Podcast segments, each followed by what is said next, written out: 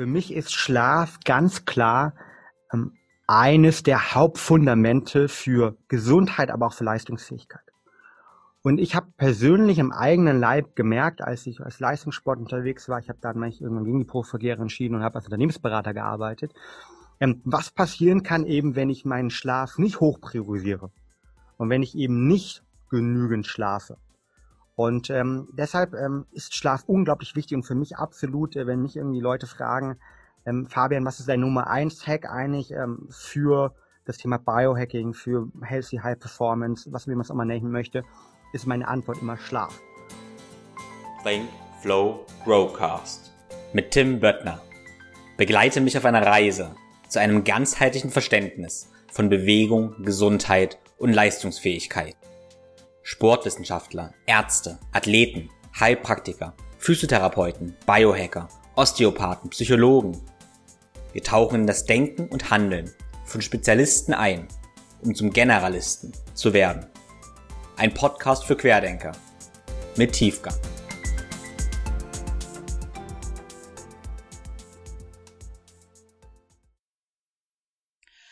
Hallo und herzlich willkommen zur großen ja, Schlaf-Episode. In den vergangenen Folgen habe ich mit allerlei Experten gesprochen, was ihre Top-Tipps für Erholung und Leistungsfähigkeit sind. Und ja, egal wie spezialisiert jemand war, letztendlich war die Basis immer der Schlaf. Und deshalb habe ich mich dazu entschieden, eine ganze Episode mal nur über das Thema Schlaf zu machen. Und genau zu beleuchten, was im Schlaf passiert, warum wir genau schlafen. Ähm, ja, wie wir den Schlaf verbessern können, wie wir möglichst effizient schlafen und auch mit welchen Biohacks wir den Schlaf noch unterstützen können. Und hierfür habe ich den ja, Schlafspezialisten Fabian Filsch eingeladen. Und ja, ich freue mich sehr, dass der Fabian heute bei mir ist, weil Fabian ist ehemaliger Leistungssportler, hat also richtig Erfahrung im ja, Bereich Gesundheit und Leistungsfähigkeit. Und ja, ist aber auch leidenschaftlicher Biohacker. Über das Thema habe ich ihn auch dann kennengelernt. Ich denke, das war vor ein paar Jahren beim ja, Event von unserem gemeinsamen Freund, dem Max Gotzler, beim Flowfest. Genau, und seine Leidenschaft zum ja, Sport und Biohacking hat er als Unternehmer dann auch verwirklicht und hat ja, Brain Effect gegründet. Also, hallo Fabian, herzlich willkommen. Moin, moin Tim. Ja, vielen Dank, dass ich da sein darf. Ich freue mich unglaublich. Und du hast schon gesagt, wir kennen uns, glaube ich, schon seit einige Jahre. Ähm, damals, als ich, glaube ich, auf dem ersten oder nee, auf dem ersten Flowfest einen Vortrag gehalten hat bei Max, genau. Und von der Seite freue ich mich unglaublich, jetzt heute in deinem Podcast zu sein, drei Jahre später. Geil. Ja, cool. Ja, ich frage immer ganz gerne zum Anfang ähm, eigentlich immer dieselbe Frage, weil es auch dasselbe ist, wenn ich meine Gäste angucke. Deine Augen leuchten da ein bisschen, wenn du das sagst. So. Also was bringt denn deine Augen zum Leuchten? Was treibt dich da jeden Tag an?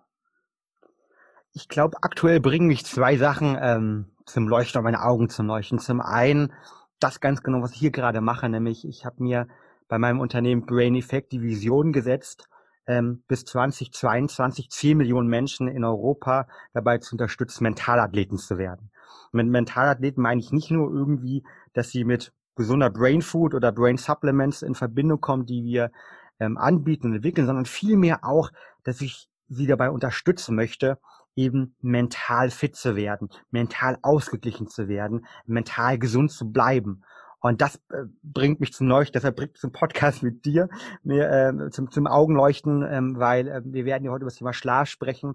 Und äh, ich freue mich da einfach meine Geschichte auch mitzugeben, weil ich gemerkt habe, dass Schlaf das absolute Fundament für ähm, gesunde High Performance ist, äh, für einen, auch einen guten, starken und vor allen Dingen leistungsfähigen ähm, Kopf ist. Ähm, und das, das motiviert mich eigentlich täglich aufzustehen, das motiviert mich, das zu machen. Und ähm, der zweite Punkt war eben, äh, ich bin vor elf Monaten ähm, Vater einer wunderbaren Tochter geworden und die bringt meine Augen auch jeden Morgen zum Leuchten. Und ich glaube, das sind die beiden Sachen, die mich aktuell, ähm, die mir richtig Spaß im Leben machen und die äh, immer wieder mir ähm, ein Leuchten auf die Augen zaubern. Ja, das klingt gut, ja. Also Glückwunsch zur Tochter, nur das ist sicherlich auch ein bisschen Konfliktpunkt zum Thema Schlaf und oh, ja. Vater. also, interessant, ja. Ähm, ja, äh, wir in meinem Podcast ähm, wurde Schlaf schon ständig angesprochen. Es hat sich immer rausgestellt, dass Schlaf so die Basis für Gesundheit und Leistungsfähigkeit ist. Also wir sind immer schon ein bisschen dran vorbeigeschlittert, haben das immer erwähnt und jetzt möchte ich mal so die ganzen Hintergründe aufzeigen und da gerne richtig, richtig eintauchen. Und ja, das erste, die erste Frage, die erstmal trivial klingt, aber gar nicht so trivial ist, ist, warum müssen wir denn eigentlich schlafen? Ja, das ist eine wahnsinnig spannende, aber auch interessante Frage. Und du hast es angesprochen und da möchte ich dich ganz kurz noch bestätigen, bevor wir in die Frage reingehen.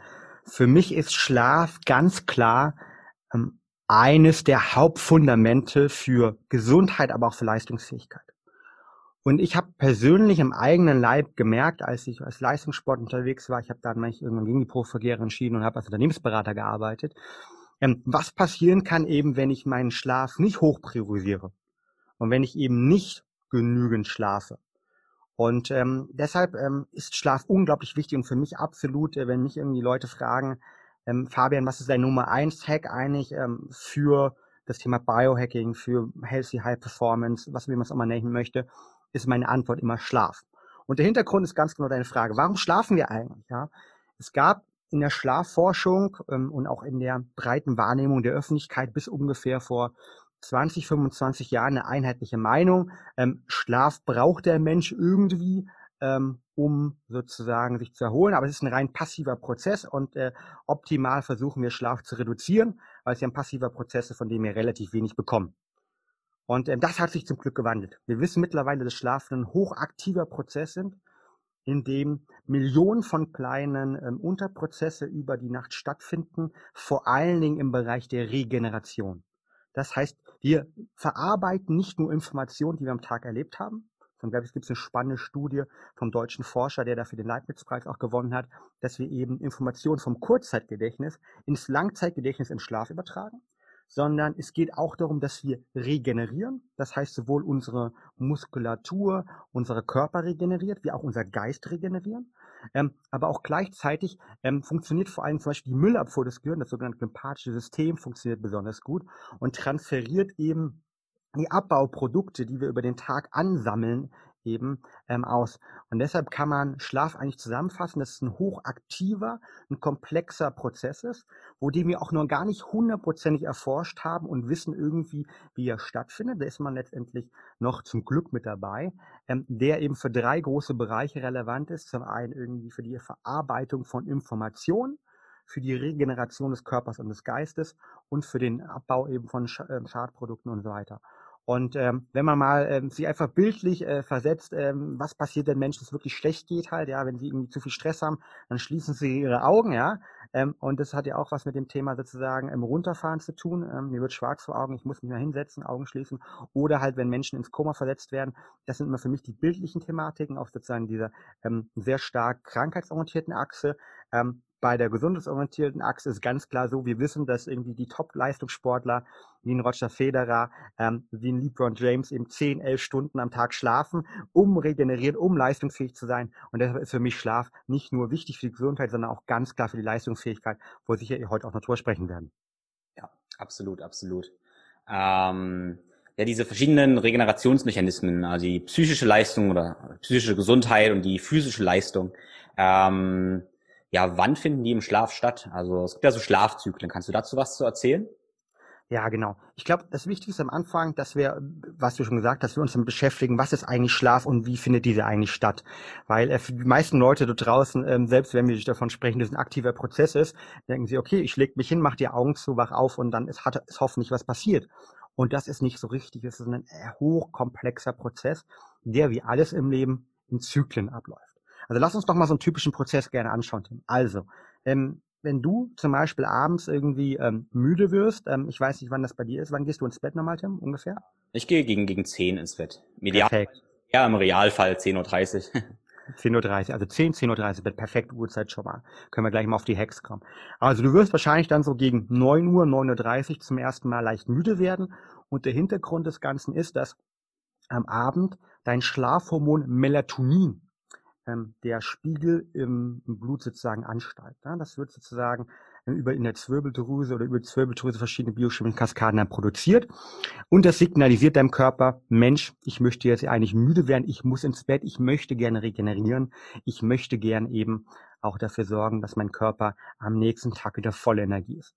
Und dann wirst du langsam müde werden dann entscheidest du dich hoffentlich so gegen 10 Uhr ins Bett zu gehen. Ähm, und dann ist es so, dass im Moment, wo wir uns ins Bett legen, ähm, hast vielleicht vorher ein Supplement oder was auch immer genommen, hast deine Abendroutine gemacht, ähm, das dann nochmal im Durchschnitt in Deutschland 14 Minuten ähm, es dauert, bis wir von sozusagen der ähm, Einschlafphase in die erste leichte Schlafphase reinkommen. Sollte das länger dauern, ist das schon mal ein guter Indikator, dass eigentlich irgendwas in meinem Schlaf nicht optimal funktioniert. Da soll es vor allen Dingen länger als 20 Minuten plus dauern. Können wir gerne später auch drüber sprechen. Und dann ist es so, dass wir dann sozusagen einschlafen und in der leichten Schlafphase sind. Und das Spannende bei dem Schlaf ist, dass der Schlaf in Zyklen abläuft. Das bedeutet, ähm, roundabout alle 90 Minuten durchlaufen wir unterschiedliche Schlafzyklen. Ähm, man kann das ähm, relativ einfach zusammenfassen. Es gibt unterschiedliche Klassifizierung. Ähm, wir machen es mal ein bisschen einfacher und können es zusammenfassen, dass man eine leichte Schlafphase hat. Man hat eine sogenannte REM-Phase, ist die äh, Rapid Eye Movement Phase, also Traumphase auch genannt einfach zusammengefasst dort, wo vor allen Dingen auch ähm, der Kopf regeneriert. Und dann haben wir eine Tiefschlafphase, populärwissenschaftlich ausgedrückt. Und diese Tiefschlafphase, der Grund des Ganzen ist eben auch, dass wir dort eben nicht träumen mit der REM-Phase, sondern ähm, wir wirklich tief versinken in den Schlaf. Das bedeutet, unser Blutdruck geht runter, unsere Körperkerntemperatur geht leicht runter ähm, und wir regenerieren dort körperorientiert sehr stark, aber auch im Geist. Und ähm, diese Zyklus ja, von einer leichten Schlafphase, REM-Phase und eben auch einer Tiefschlafphase ähm, durch, durchlaufen wir mehrmals pro Nacht. Nämlich ein Zyklus dauert 90 Minuten, dann beginnt der von neu. Und je nachdem, wie lange wir schlafen, haben wir vier, fünf, sechs, vielleicht sogar manchmal sieben Zyklen, die wir über die Nacht durchmachen. Und das Spannende beim Schlaf ist jetzt, dass vor allem die Regeneration in der REM-Phase und der Tiefschlafphase stattfindet. Das heißt, wenn wir über einen guten Schlaf sprechen, sollten wir weniger über die Quantität, also ich habe acht Stunden, neun Stunden Schlaf sprechen, sondern über die Qualität sprechen. Die Qualität können wir sehr stark determinieren, einfach gesagt über den Anteil der Tiefschlafphasen, den Anteil der REM-Phasen, weil wir da eben besonders gut entspannen und regenerieren können. Um das vielleicht mal einfach auf den Punkt zu bringen, wir alle kennen irgendwie die Morgen, wo wir acht, achteinhalb Stunden, siebeneinhalb Stunden geschlafen haben, wachen auf und denken, boah, ich fühle mich absolut wie gerädert. Und dann gibt es vielleicht sogar die Tage, wo wir auch siebeneinhalb Stunden schlafen und wir können nach Bäume ausreißen. Und äh, der Hintergrund des Ganzen ist oftmals eben, dass wir beim zweiten, also wo wir die Bäume ausreißen können, dass wir eine gute Schlafqualität hatten. Das heißt vor allen Dingen hohen REM- und Tiefschlafphasenanteil. Und das beginnt halt von einem von neun. Das heißt, wer sich mit Schlafoptimierung, mit gesundem Schlaf beschäftigen sollte, der sollte sich damit beschäftigen, wie kann ich eben diese Routine kommen und wie kann ich vor allen Dingen eine hohe Schlafqualität haben. Hm. Ähm, ich werde dann oft gefragt, äh, wenn ich so gerädert aufwache, ähm, ob denn ein Grund sein könnte, dass ich mitten in einem Schlafzyklus aufwache durch Geräusche oder einen Wecker. Denkst du, das spielt eine große Rolle? Definitiv. Ähm, es gibt ja dieses typische, man wacht auf, ja, oder ich, ich würde es gerne unterteilen. Es gibt dieses typische, man wacht auf und fühlt sich einfach nicht richtig erholt, ja. Ähm, das hängt, glaube ich, meiner Meinung nach einfach damit zusammen, dass die, der Schlaf aus verschiedensten Gründen, ähm, können wir gerne auch später nochmal drauf zurückkommen, eben nicht optimal war. Und dann gibt's dieses typische, man, man steht auf, ja, und man weiß gar nicht, okay, wo bin ich eigentlich gerade? Ich bin so extrem geredet, vielleicht, weil ich einen Wecker eingeweckt hat. Und der Hintergrund ähm, hier ist meistens, dass wir uns gerade in dem Moment, wo der Wecker geklingelt hat, wo uns der Freund, die Freundin, die Tochter bei mir jetzt geweckt hat, ähm, eben in der Tiefschlafphase äh, befunden haben. Und die Tiefschlafphase ist ähm, dadurch charakterisiert, dass wir besonders eben tief wechseln. Ja? Ich habe gesagt, Körperkerntemperatur, Puls etc. sinken alle. Und das bedeutet, das ist auch der, der Punkt, ne, wo dann in dem Bild da meine kleine Tochter an mir rüttelt, Papi, Papi wird wach und ich nicht sofort wach, weil sie fünf, sechs Mal rüttelt und ich irgendwann wach werde. Und ich mir so, muss ich erstmal gucken, okay, wo bin ich gerade? Und ähm, das ist ganz genau da. Wir werden da rausgezogen und können uns dann erstmal gar nicht dran erinnern halt, ähm, wo wir gerade sind und fühlen uns sehr geredet. Und was kann man dagegen machen? Man, was kann man dagegen machen? Das ist dann äh, die, die, die, die schlussfolgende Frage. Und das ist relativ einfach. Ähm, man kann einfach versuchen, regelmäßig zur selben Zeit ins Bett zu gehen und zur selben Zeit aufzustehen ähm, und dann eben nicht in dieser Tiefschlafphase auszustehen. So, das ist so die optimale Variante. Ähm, das heißt, man kann sich zum Beispiel eine Schlafuhrzeit bestimmen und optimale Schlafeinschlafzeit, Aufwachzeit. Und die zweite Variante ist, dass viele natürlich so die Lichtwecker, ja, äh, zum Beispiel darauf basierend funktionieren, ähm, dass sie halt langsam eben Licht, ähm, oder das kann man auch im Sommer wunderbar natürlich auch einfach über offene Gardinen machen. ähm, dass langsam Licht reinkommt und Lichtimpulse geben sozusagen unserem Körper immer den Impuls, es ist Tag. Das heißt, die Melatoninproduktion wird reduziert. Wir kommen aus der Tiefschlafphase raus und dadurch resultierend ähm, wachen wir nicht mehr in dieser Tiefschlafphase auf. Und so funktionieren auf dieser Basis eben diese ganzen Lichtwecker, ähm, die man dann kennt, äh, Philips äh, Wake Up Light oder auch es gibt ja verschiedene Apps, die das nutzen, ähm, um eben auf Basis der ähm, Bewegungsdaten, weil wir in der REM-Phase ne, bewegen wir uns viel, in der Tiefschlafphase bewegen wir uns so gut wie gar nicht, ähm, dann eben dort nicht jemand zu wecken, sondern nochmal ähm, jemand im Zweifel 20 Minuten länger zu geben, damit er nicht in der Tiefschlafphase geweckt wird. Hm. Nutzt du sowas? Ähm, ich habe das am Anfang genutzt, aber mittlerweile ähm, habe ich es eigentlich geschafft, dass ich meinen Schlaf ähm, so ich sag mal, optimiert und strukturiert habe, dass ich eigentlich gar keinen Wecker mehr brauche. Mhm. Also ähm, fairerweise durch meine Tochter ist jetzt alles ein bisschen herausfordernder geworden. Aber ähm, sagen wir mal, bevor sie geboren worden ist, ähm, war das relativ klar. Ich bin jeden Abend um 20 Uhr, Entschuldigung, um 22.30 Uhr ins Bett gegangen und bin jeden Morgen eben ähm, um 6.30 Uhr aufgestanden. Ähm, im, Im Sommer habe ich sogar noch früher gemacht, da bin ich jeden Morgen um 6 Uhr aufgestanden und dementsprechend früher ins Bett gegangen. Mhm. Und wie habe ich das determiniert? Ich habe mir einfach überlegt halt, okay, ähm, was ist ein guter Schlafensdauer, die, die ich benötige? Und äh, da ist es so, ähm, das ist auch genetisch bedingt. Also ne, eine typische Frage, die ich oft bekomme, ist, Mensch, was ist so eine optimale Schlafdauer? Und äh, meine Antwort ist, it depends, ja. Also es hängt sehr stark von deinen Anforderungen ab, was du am Tag machst, aber auch von deiner Genetik ab. Man kann über den Daumen sagen, die Studienlage ist sich relativ sicher. Alles unter sechs Stunden langfristig ist schädlich für den Körper. Das heißt, die WHO hat da eine Studie rausgebracht, zum Beispiel ähm, eine Metastudie zusammengefasst hat, ähm, schlechte Schlafqualität und eine geringe Schlafdauer von unter sechs Stunden sorgen langfristig dafür, dass mein Herzinfarktrisiko steigt, dass mein Schlaganfallrisiko steigt, mein Risiko für Demenz steigt und so weiter. Das heißt, ist definitiv ähm, sollte man, auch wenn man eben ich sag mal, das Gefühl hat, man kommt mit weniger Schlaf aus, sechs Stunden mindestens schlafen. Das ist sozusagen das Minimum für mich. Mhm. Ähm, und dann ist die Frage, okay, es gibt viele Menschen, wie ich zum Beispiel, die brauchen mehr Schlaf, also die schlafen nicht eben nur vier Zyklen, sondern die schlafen fünf Zyklen.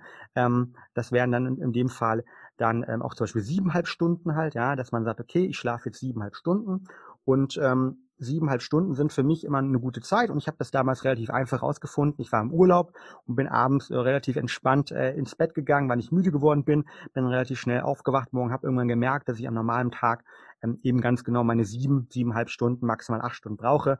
Ähm, und ähm, deshalb ist mein, ist mein, meine, mein Punkt dann gewesen, okay, fünf, fünf Zyklen, Strich siebeneinhalb Stunden benötige ich. Und dann kann man das einfach zurückrechnen und kann sich überlegen, naja, wenn ich jeden Morgen eigentlich, weil es ist für unseren Körper besonders wichtig, die Routine zu haben. Ja, unser Körper ist ein Uhrwerk, der tickt äh, am liebsten ähm, hundertprozentig gleich. Das bedeutet, wenn ich jeden Morgen als Beispiel um eben 6 Uhr ähm, aufwachen möchte, auch am Wochenende, dann kann ich einfach zurückrechnen, wenn ich jetzt siebeneinhalb Stunden normal brauche, äh, wann ich eigentlich ins Bett gehen muss, dann rechne ich die 15 Minuten noch oben drauf und dann komme ich dann äh, bei 22.15 Uhr an. Das ist zum Beispiel so ein Zeitpunkt. Und wenn man das dann mal zwei, drei Wochen durchzieht und jeden Tag um 22.15 Uhr ins Bett geht, ähm, braucht man irgendwann garantiert keinen Wecker mehr. Und ich sage, das ist so ein geiles Gefühl, wenn du morgens aufwachst, äh, jedes Mal irgendwie um 6 Uhr, um 6.15 Uhr, bist voller Energie und brauchst keinen Wecker. Und ähm, fairerweise, bevor meine Tochter geboren war, habe ich das gut geschafft. Ähm, jetzt ist sie ab und zu bei meinem Wecker, weil sie manchmal sogar ein bisschen früher mich weckt und äh, auch mal ganz schön manchmal ein bisschen früher aufstehen möchte. Ja, ja, das klingt gut. Es gibt äh, von dem Maximilian Moser, der hat ein Buch geschrieben über zirkadiane Rhythmik.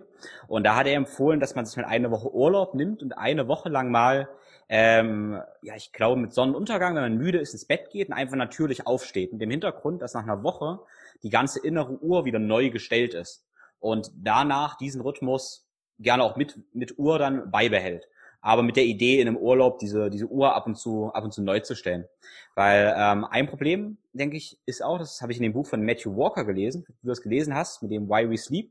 Da, ganz, ganz spannend, ähm, dass jemand, der zu wenig schläft, der über Jahre zu wenig schläft, nicht weiß oder nicht merkt, dass er zu wenig schläft.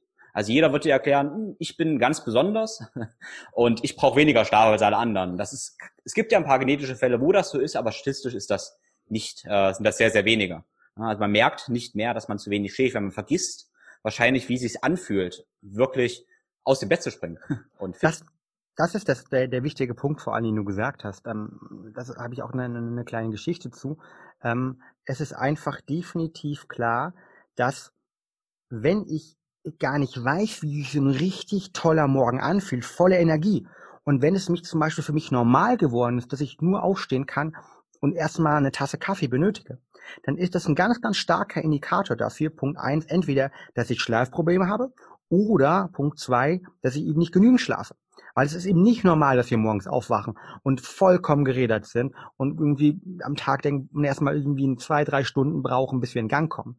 Klar kann man diesen Prozess unterstützen, direkt irgendwie morgens eine Aufsteh, ähm, zu haben, halt, mit einer kleinen Bewegung halt, ne? vielleicht direkt mit Wasser, mit Salz oder vielleicht auch irgendwie ähm, direkt, in, indem man ähm, einen Lichtimpuls ähm, in seine Augen reinlässt, ähm, kurz an die frische Luft geht. Klar, das kann unterstützen alles, aber wer morgens aufsteht und erstmal einen Kaffee braucht und sich vollkommen rädert fühlt, der hat definitiv ein Schlafproblem. Und damit meine ich kein Schlafproblem in dem Sinne, dass es medikamentös behandelt werden muss, aber ein Schlaf-Lifestyle-Problem. Hm. Absolut, absolut.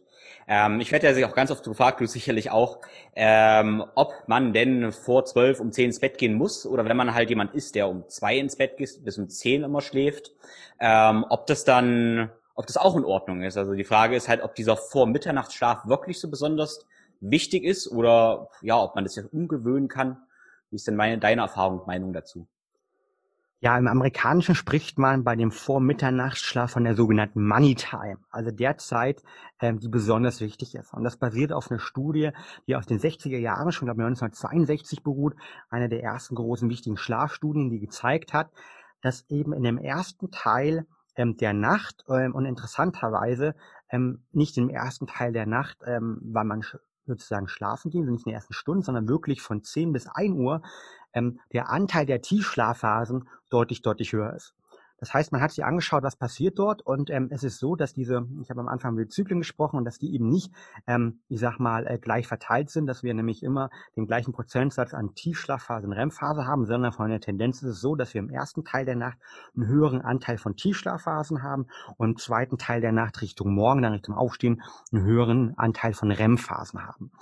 Und die Tiefschlafphasenanteile, die sind eben am Anfang ne, bei allen Menschen etwas höher. Aber, jetzt kommt der spannende Punkt, man hat in der Studie nachweisen können, dass eben vor allen Dingen auch in der Zeit von eben 10 Uhr bis 1 Uhr nachts dieser Anteil besonders hoch war. Und selbst wenn die Leute dann irgendwie das Beispiel dann um 1 Uhr ins Bett gegangen ist, war es nicht bei denen so, dass dann die Uhrzeit von 1 bis 4 Uhr ein besonders hoher Anteil war. Und warum ist das wichtig? Das ist wichtig zum einen, weil der Tiefschlafphasenanteil wirklich eine wichtige Phase ist, aber man hat in dieser Studie auch nachgewiesen, dass der Ausstoß, jetzt wird es für alle Sportler relevant, vom HGH, dem Human Growth Hormon, eben in den ersten Teil der Nacht in der Tiefschlafphase auch nochmal besonders hoch ist. Das heißt, wenn ich eben gerade als Sportler die positiven Aspekte mitnehmen möchte, ähm, dann würde ich sagen, ja, unsere Eltern, unsere Großeltern, die hatten irgendwie recht, und das macht ja auch Sinn, weil wir evolutionsbiologisch äh, meistens früher dann ins Bett gegangen sind, wenn es eben dunkel geworden ist. Und das war nun mal irgendwie im Winter äh, ein bisschen früher, im Sommer dann spätestens mal gegen 10 Uhr.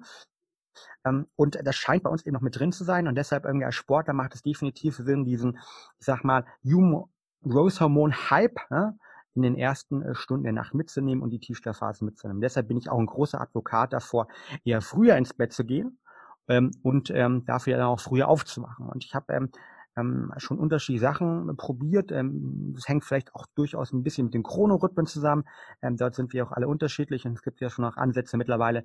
Zum Beispiel die Charité ähm, bin ich gerade selbst äh, Teil eines ähm, ja, Modellprojektes, wo man über die Genetik ähm, versucht herauszufinden, ähm, welche Chronotypen wir sind. Ja, es gibt ja schon unterschiedliche Chronotypen auch. Und das mag sicher nochmal differenzieren, aber ich glaube generell kann man per Rule of Thumb sagen, über Daumenregel, ähm, früher schlafen gehen ist sinnvoll und hilft definitiv bei der Regeneration. Das ist der Hintergrund auch. Glaube, viele der Zuhörer machen ja Sport im Amateurbereich oder auch vielleicht im professionellen Bereich oder zumindest mit sehr hohen Ambitionen. Warum eben viele der Sportler, auch die ich unterstütze, sei es jetzt irgendwie Fußball-Bundesligaspieler oder eben ähm, Basketballspieler, ähm, immer relativ viel schlafen. Und wie gesagt, LeBron James oder Roger Federer sind mit ihren 10, 11 Stunden dort definitiv Vorbilder. Hm ja, ergibt halt absolut Sinn auch, weil unser einer der wichtigsten Signalgeber für Schlaf ist ja nun mal auch das Licht und die Sonne geht nun mal am Abend irgendwann unter und geht frühs wieder auf und wenn und da sollten wir uns, denke ich, auch ähm, ja ein bisschen danach richten, einfach. Ja, da hast du einen ganz wichtigen Punkt angesprochen, Tim, weil aktuell ist es ja so, dass wir uns danach eigentlich richten sollten und dass das evolutionsbiologisch ganz genau der Fall ist. Das Licht der Taktgeber für unsere innere Uhr, den zirkadianischen Rhythmus ist ähm, und ähm, der dann wiederum ähm, verschiedenste Hormone determiniert beziehungsweise vis-à-vis. Aber heute ist es ja leider so, dass wir in einer Gesellschaft leben, wo Lichtverschmutzung in Form von, dass wir ständig mit künstlichem Licht umgeben sind, welches eben ähnlich das Tageslicht ist, das Tageslicht sogar imitieren soll, ähm, eben umgeben sind und damit sozusagen auch verschmutzt werden. Und das ist der Hintergrund, warum ganz oft natürlich auch unser zirkadianischer Rhythmus hm, ja aus der Uhr nicht mehr richtig aus dem Takt kommt, nicht mehr richtig tickt. Und das ist ein Riesenproblem. Und das ist das Problem, glaube ich, warum Schlaf auch eine absolute Lifestyle-Krankheit geworden ist. Es gibt eine neue Studie ähm, der deutschen ähm, Angestelltenkrankenkasse DAK, der Gesundheitskompass, Gesundheitskompass 2019, der zeigt, dass über 80 Prozent aller deutschen Arbeitnehmer unzufrieden mit ihrem Schlaf sind. Und der Hintergrund ist natürlich klar, wir haben Stress und wir haben vielleicht auch nur zu viel, trinken zu viel Koffein. Wir essen uns nicht optimal. Aber vor allen Dingen auch eben diese unglaubliche Lichtverschmutzung, dass eben unser unser Körper nicht mehr Licht als Taktgeber hat, beziehungsweise der Takt eben durcheinander kommt, weil wir abends irgendwie um 22, 23 Uhr, ähm, vielleicht sogar, wenn wir Schichtarbeiter sind, noch arbeiten oder zum Beispiel irgendwie vorm Fernsehen sitzen, vor ähm, dem Laptop sitzen, ohne Lichtschutzfilter, Netflix, äh, Biohackers Serie uns gerade anschauen, ja, aber trotzdem irgendwie nicht schlafen kann, aber die Serie sich angeschaut hat oder generell jetzt mit dem Thema beschäftigt hat, der weiß natürlich, dass blaues Licht eben äh, von Laptops, von Handy-Displays etc. ganz genau das Licht imitieren soll, das wir um 13 Uhr haben, wenn wir draußen sind und aufgrund der Lichtintensität, aber auch Lichtfrequenz eben dafür sorgt, ähm, dass die Melatoninproduktion, also die Produktion von dem Schlafhormon, ähm, runtergefahren wird. Und ähm, ich, ich bringe es immer auf einen Punkt und sage immer, die meisten Schlafprobleme sind Melatoninprobleme oder anders gesprochen, ähm, wir kommen einfach kaum noch mehr auf unsere natürliche Melatoninproduktion, ähm, wenn wir in einer Großstadt leben und unserem typischen, ich sag mal, Leben nachgehen, das durchaus auch von Stress geprägt ist und von viel Lichtverschmutzung geprägt ist und eben von vielen Punkten geprägt sind, die konträr zum gesunden Schlaf sind. Mhm. Ja, dann können wir uns ja mal anschauen, von was das im Melatonin so abhängig ist. Du hast gesagt, Licht. Wie würde denn zum Beispiel eine optimale ja, Abendgestaltung oder dann auch Tagesgestaltung aussehen, äh, was Licht erstmal angeht, um Melatoninproduktion zu maximieren? Ja. Zum richtigen Zeitpunkt. Hm. Zum richtigen Zeitpunkt maximieren, richtig. Ähm, du hast richtig gesagt, zum richtigen Zeitpunkt. Und deshalb fängt eine optimale Lichtgestaltung eben schon morgens an. Also morgens fängt schon eine optimale Lichtgestaltung an, weil Licht eben der Taktgeber unserer inneren Uhr ist oder einer der Taktgeber unserer inneren Uhr ist. Und deshalb ist es zum Beispiel bei mir so, dass ich morgens aufwache und ähm, ich habe ähm, so ein Schlafzimmer, das ist, ähm, hat eine, eine schöne kleine Glasfront. Das heißt, das Erste, was ich morgens mache, ist, dass ich meine komplett lichtdurchlässigen Gardinen, komme ich später nochmal zu, morgens aufreiße. Und ich habe den ries riesen Glück, dass die Sonne bei mir direkt reinscheint äh, beim Sonnenaufgang. Und ich stelle mich dann erstmal ans Fenster, zum Beispiel für drei, vier, fünf Minuten morgens und lass erstmal das Licht wirklich ähm, in auf, mein, auf meine Augen scheinen, ähm, damit eben auch in der Zwirbeldrüse klar das Signal gegeben werden kann, Mensch, jetzt muss ich die Melatoninproduktion stoppen, jetzt ist Tag, ja, jetzt werde ich wach. Und dann ähm, ist nun steht der Tag an und ich gehe meinem Tag nach, nachdem ich meine Morgenroutine erledigt habe. Und dann versuche ich wirklich am Tag auch möglichst viel Zeit, wenn es irgendwie geht, draußen zu verbringen hast du angesprochen, bin ich Gründer und äh, CEO von Brain Effect und äh, habe hier ein Unternehmen mit knapp 60 Mitarbeitern und bin deshalb natürlich auch so, so einem typischen ja, Gründerjob äh, äh, drin, wie man sich das überlegt. Das heißt, ich bin halt viel irgendwie bei mir ähm, im Büro am Arbeiten und deshalb versuche ich mir regelmäßige Breakout-Sessions auch in meinen Tag zu integrieren. Das bedeutet, ich versuche morgens als Beispiel mit dem Fahrrad zur Arbeit zu fahren. Ähm, ich versuche eben mittags ähm, nochmal rauszugehen. Wir sitzen hier in Berlin direkt äh, Prenzlauer Berg Weißensee ähm, an der Ecke und äh, gehe zum Beispiel regelmäßig mal um den Weißen See rum, äh, gehe mit meinen Mitarbeitern raus, mache Feedbackgespräche draußen im Laufen, um eben auch möglichst viel äh, Licht mitzunehmen, weil Licht produziert Vitamin D und Vitamin D ähm, ist essentiell, weil es eine, einer der Faktoren ist, der nämlich für die Synthese auch ähm, von sozusagen Serotonin relevant ist. Das heißt, Serotonin ist unser Glückshormon. Es wird gebildet über die Aminosäure L-Tryptophan, die in 5-HTP umgewandelt wird ähm, und ähm, unter verschiedene Kofaktoren, die wir benötigen, ähm, wie äh, Vitamine zum Beispiel, aber auch Vitamin D wird dann äh, sozusagen Serotonin, unser Glückshormon, gebildet. Und weil unser Körper so elementar clever und fantastisch ist, wird dieses Serotonin abends wieder in Melatonin umgewandelt, zumindest ein Teil davon. Und daraus resultierend ist es eben wie auch wichtig, dass ich am Tag genügend Licht mitbekomme. Und das ist auch der Grund, warum ich zum Beispiel, wenn ich mit Sportlern arbeite, die Wettkämpfe around the world machen, ich immer den ersten Tipp beim Thema Jetlag gebe, dass sie, wenn sie in einer neuen Zeitzone ankommen und sich möglichst schnell akklimatisieren wollen, weil deren innere Uhr als Beispiel noch in Berlin ist, während sie gerade, ähm, was weiß ich, ein Fußballspiel äh, in Moskau haben, Champions League, ähm, dann äh, sage ich immer, geh möglichst schnell raus an die freie Luft, ans Licht, ja, damit sich deine innere Uhr sozusagen kalibrieren kann. Und ähm, das heißt also, ne, zweiter Punkt eben am Tag möglichst viel Licht mitnehmen und dann geht's abends darum eben, wenn dann die natürliche Melatoninproduktion beginnt ja, ähm, und äh, Serotonin in Melatonin umgewandelt wird, dass ich dort eben nichts mehr tue, was meinem Körper eigentlich signalisiert, hey, es könnte noch Tag sein. Das heißt, ich versuche Licht zu reduzieren. Also für mich zum Beispiel, ich habe halt abends, wenn ich nach Hause komme, ziehe ich so ab ähm, ja, roughly äh, 20 Uhr ziehe ich meine Blaulichtfilterbrille auf, ähm, nutze die abends, ist so eine, ja, die eine oder andere kennt es bestimmt halt, ne, äh, ne, im Biohacker-Bereich durchaus mittlerweile äh, sehr, sehr bekannt, also eine Brille, die eben das blaue Licht aufgrund von den Gläsern rausfiltert und teilweise die Lichtintensität auch noch ein bisschen rausfiltern kann. Äh, ich benutze irgendwie äh, meinen ähm, Laptops, falls ich dann doch mal länger arbeiten muss, ähm, eben ähm, den, den Nightshift-Modus, wobei es da auch eine Studie vom MIT gibt, von Studenten, die zeigen, dass dieser Nightshift-Modus eben, ja, ähm, gut ist, aber noch nicht optimal ist, weil die, das neben dem blaue Licht auch auf die Intensität des Bildschirmes ankommt. Das heißt, ich kriege die Intensität auch noch mit runter und versuche aber dann nachts vor allen Dingen auch möglichst dunkel zu schlafen, weil ähm, es verschiedenste Studien eben zeigen, dass jeder äh, kleine sozusagen Lichtreflex, der unser Körper ausgesetzt wird, dafür sorgen kann, ähm, dass meine Melatoninproduktion eben nicht optimal funktioniert. Und ähm, da gibt es äh, spannende Studien zum Beispiel von ähm, der University of New York, die gezeigt haben, das Licht am Abend die Melatoninproduktion bis zu 30 Prozent reduzieren kann. Und das wollen wir nicht. Und deshalb fängt eine Lichthygiene eben morgens an mit dem Aufstehen, äh, mit Licht äh, ja, mitzubekommen, seinen Körper, den Chronorhythmus zu aktivieren und sagen, hey, jetzt ist Tag, äh, mittags optimal wirklich an das Sonnenlicht gehen, äh, sonst vielleicht in der Arbeit. Wir haben zum Beispiel Brain Effect alle Arbeitsplätze auch mit Tageslichtlampen ausgestattet, dass man mittags die auch anmachen kann, das Tageslicht irgendwie einem bei der Konzentration hilft. Aber die sollten dann natürlich gegen abends auch runtergefahren werden automatisch, weil es darum geht, dass wir abends spätestens dann gegen, ähm, wenn es ähm, zum, zum Schlafen geht, ähm, zwei, drei Stunden vorher eben keine künstliches Licht mehr ausgesetzt sind. Das ist meine Routine. Ich weiß nicht, wie es bei dir ist, Tim. Hast du, machst du das auch oder hast du eine ähnliche? Hast du noch ein paar Tipps? Genau, dazu? nicht. Also das, was du sagst, frühst in die, in die Sonne schauen, äh, das ist auch das Erste, was ich mache. Mir ist noch relativ wichtig, dass ich nicht durch Glas durchschaue, sondern möglichst Fenster aufmache, weil durch das Glas auch noch mal ein bisschen was herausgefiltert wird, was ich am Morgen eigentlich doch haben möchte. Aber das mache ich am Morgen genauso. Und ja, du hast gesagt, künstliches Licht. Ich probiere halt, wenn ich zu Hause bin, meine Umgebung auch wirklich kontrollieren kann. Dann benutze ich abends entweder Kerzen oder ich habe so eine schöne Salzkristalllampe äh, mit einer Glühlampe drin, die auch ein sehr gedämpftes, sehr natürliches Spektrum äh, macht, was dann auch okay ist. Und wenn ich das Ganze nicht kontrollieren kann, ähm, ja, weil ich in einer anderen Umgebung bin, dann benutze ich gerne meine Blaulichtfilterbrille.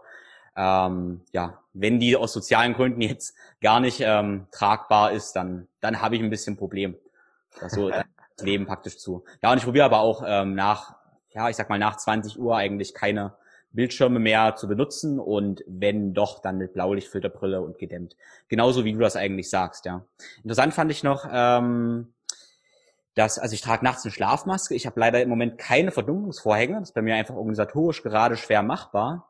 Und da ist noch interessant zu wissen, finde ich, dass Fotorezeptoren nicht nur auf der Netzhaut im Auge sind, sondern überall am Körper.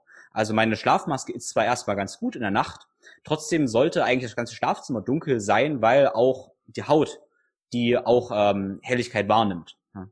Genau. Also der hat ja Diana Huffington in ihrem Buch, die ja die, die Schlafrevolution, glaube ich, PR-technisch mit ausgelöst hat, was ich klasse finde, glaube ich, von ihren eigenen Erfahrungen ähm, ja auch erzählt, dass sie in jedem Hotel zum Beispiel diesen ähm, Knopf am Fernsehen auch dann nochmal wirklich abdeckt, weil sie dort eben ähm, dort ein Experiment gemacht hat, ähm, wo ein kleiner ähm, ich glaube ein blauer Punkt oder ein grüner Punkt war es, auf ihre Ferse projiziert worden ist im Schlaflabor ähm, und ähm, herausgefunden hat, selbst diese kleine Reflexion, diese Projektion sozusagen von na, vielleicht eins bis zwei Zentimetern eben auf die Ferse konstant über die Nacht hindurch ähm, definitiv ähm, zu einer Verschlechterung des Schlafs geführt hat. Und das zeigt sich natürlich, wie elementar unserer Schlaf eben auf Licht reagiert. Und deshalb habe ich auch eine komplette Verdunklungsjalousien ähm, bei mir.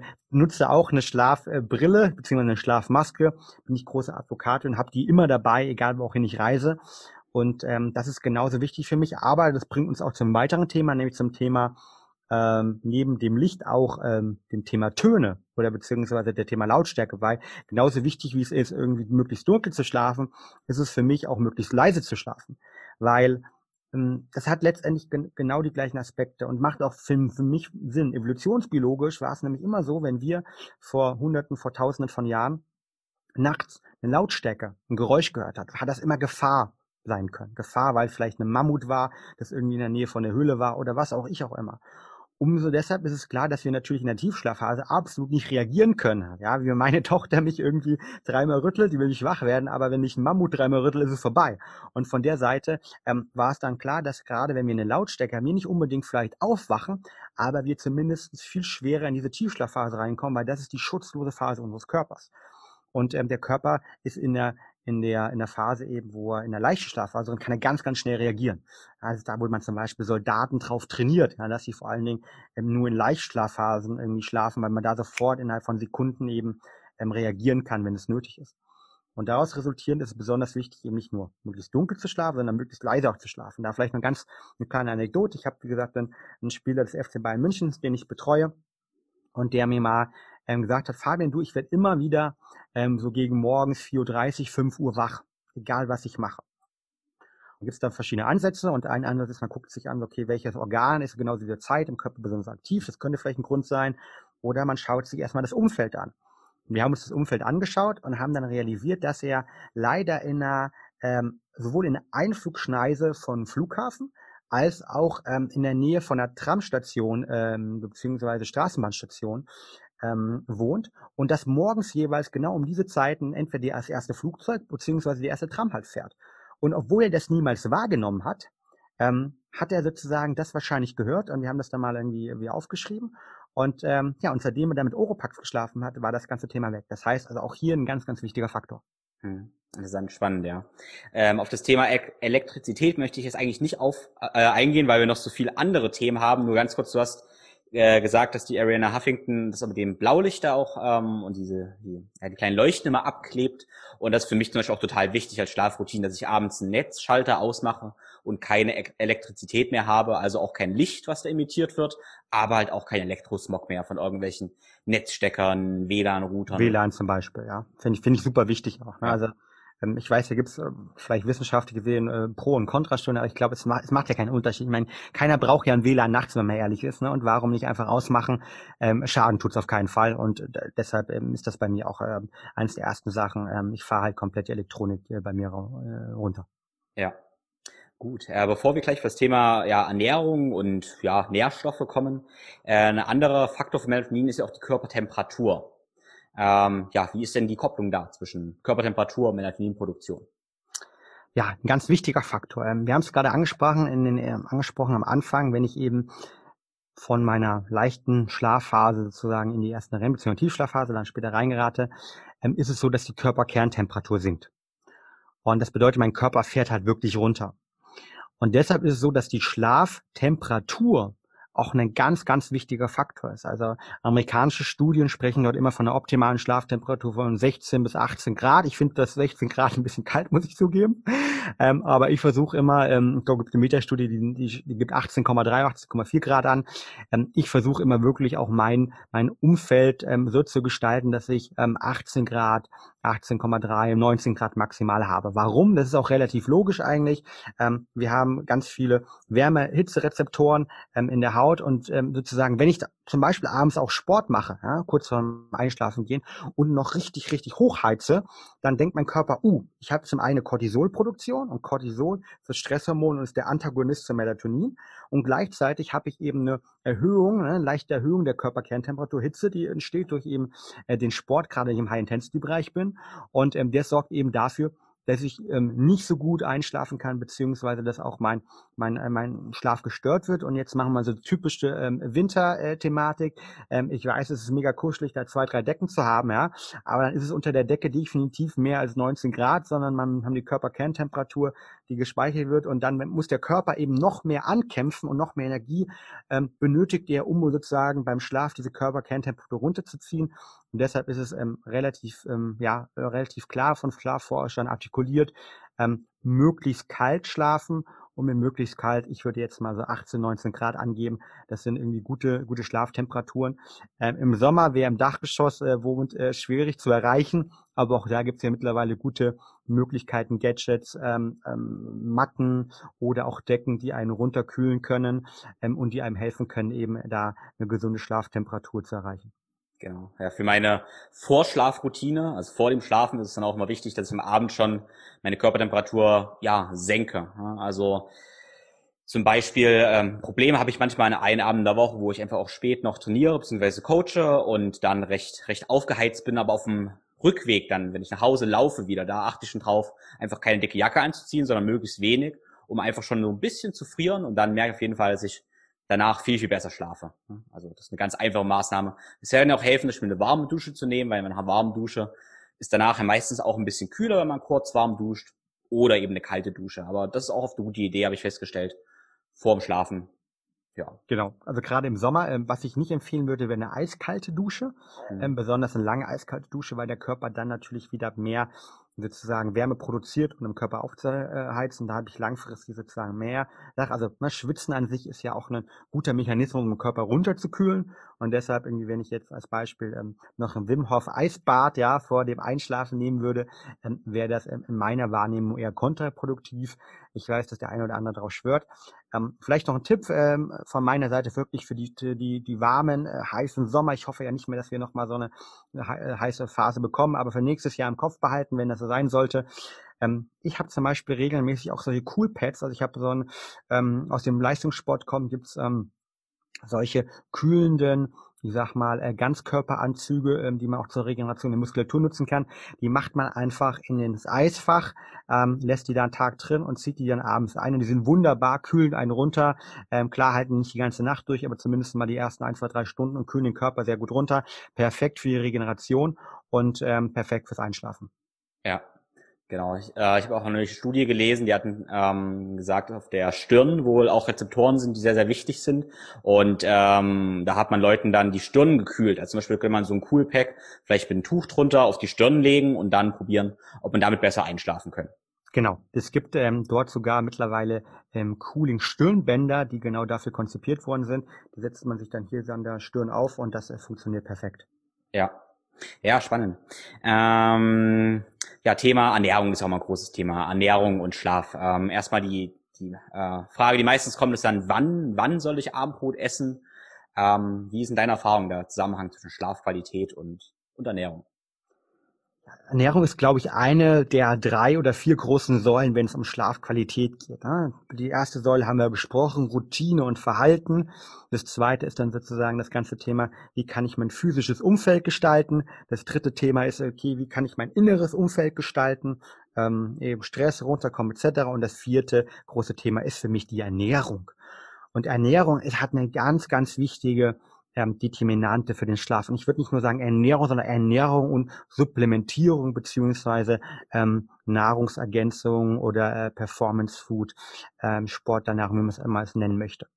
Fangen wir vielleicht mal ganz kurz ähm, mit der Frage an, die du gestellt hast. Hm, warum, was sollte ich essen, wann sollte ich es essen, warum ist Ernährung so wichtig? Erstmal ist es ja so, dass wir darüber gesprochen haben, dass Schlaf sehr stark oder hauptsächlich die Schlafqualität von dem Schlafhormon Melatonin mitbestimmt wird. Und Melatonin wird eben vom Körper selbst gebildet, kann man aber auch über die natürliche Ernährung aufnehmen. Und ähm, wurde in der Vorkaskade eben, ne, in der Amino- oder die Aminosäure L-Tryptophan, wird zu 5-HTP, wir brauchen verschiedene Kofaktoren, wird zu Serotonin, zum Glückshormon, wird dann zu Melatonin. Und daran merken wir natürlich, dass Ernährung schon erstmal hundertprozentig irgendwo äh, da drin ist, weil die äh, Aminosäure L-Tryptophan, die können wir nicht einfach nur irgendwo bilden. Und wir können auch Vitamin D ähm, sozusagen ähm, nur über die, die Sonnenstrahlen in der Haut bilden. Wir können Omega-3-Fettsäuren und Vitamin B6, B12 auch nicht einfach im Körper bilden, sondern das sind, die muss ich aufnehmen. Also hat Ernährung definitiv einen Einfluss auf eine positive Natur, aber auch auf eine negative Natur, weil ich über Ernährung eventuell auch eben meinen gesunden Schlaf durcheinander bringen kann. Lass uns vielleicht mal damit anfangen. Also, ähm, was sollte ich eigentlich essen und was sollte ich meiden, bevor wir dann dazu kommen, wie kann ich meinen Schlaf über Ernährung verbessern? Mhm. Wann sollte ich essen? Ähm, generell ist es so, dass natürlich jede Art von Verdauung Energie benötigt. Und deshalb bin ich ein großer Advokat, äh, zu sagen, dass man eben nicht besonders schwer vor dem Schlafengehen essen sollte und zumindest mal in meiner Wahrnehmung sind es irgendwie eineinhalb, zwei, zweieinhalb Stunden ähm, verbringen sollte von der letzten Mahlzeit bis zum Einschlafengehen. Weil eben mein Körper Energie benötigt für die Verdauung und ähm, diese Energie, die kann ich natürlich aber auch ähm, eben für Regenerationsprozesse während des Schlafengehens nutzen. Deshalb ist mein erster Tipp zu sagen, zwei Stunden vor dem Einschlafengehen optimal nichts mehr essen. Dann ist die Frage, was sollte ich denn eigentlich vorher essen? Ähm, da ist sich leider die wissenschaftlich hundertprozentig einig und es gibt unterschiedlichste Studien, die unterschiedlichste Ergebnisse kommen, von der heißen Milch mit Honig, die relevant ist, über dass man irgendwie gar keinen Zucker essen soll. Ich glaube, das hängt eigentlich sehr individuell mit dem Menschen ab. Das heißt, wenn ich jetzt jemand bin, der als Beispiel sehr, sehr gestresst ist, und Stress bedeutet, dass ich einen hohen Cortisolausstoß habe. Und Cortisol, ne, das Stresshormon, ist der Antagonist, also der Gegenspieler zum Melatonin. Einfach gesprochen, je höher mein Stresspegel ist, desto schlechter kann ich schlafen. Desto wissen wir alle, wenn wir gestresst sind, puh, da kreisen die Gedanken, ich kann nicht einschlafen. Jetzt ist es so, dass ähm, natürlich Zucker ähm, Insulin oder ich, um Zucker im Körper verteilen zu können, benötige Insulin. Und Insulin ist wiederum der Gegenspieler vom Cortisol. Und das ist der Hintergrund, warum, wenn immer, wenn wir gestresst sind, passiert eins, boah, habe ich mega Bock auf Schokolade, auf irgendwie zuckerhaltige Sachen. Und deshalb macht es für solche Leute, die natürlich abends sehr, sehr gestresst sind, weil sie einen extremst harten Tag haben, vielleicht Angst vor dem nächsten Tag auch haben, ähm, gerade im Dauerstressproblem sind, macht es vielleicht Sinn, sogar abends irgendwie eine heiße Milch mit Honig zu essen oder zu trinken, besser gesagt, weil dort eben ganz genau ähm, ein wenig Zucker drin ist und ich damit meinen Blutzuckerspiegel ähm, zwar nicht komplett irgendwie äh, durcheinander bringe, aber zumindest Insulin ausstoße, was ein Antagonist vom Cortisol sein kann. Deshalb sozusagen, aber das sind so, deshalb ist es halt schwierig zu sagen, was man abends essen soll, was nicht. Ich persönlich empfehle aber immer trotzdem drei Sachen. Also zwei Stunden vorher nichts essen, dann bin ich generell ein Advokat von langkettigen Kohlenhydraten am Abend. Also wer Kohlenhydrate am Abend essen möchte, sollte langkettige Kohlenhydrate essen. Das kann zum Beispiel Quinoa sein, das kann irgendwie ähm, andere äh, Sachen sein. Und ich bin großer Advokat von Proteinen am Abend.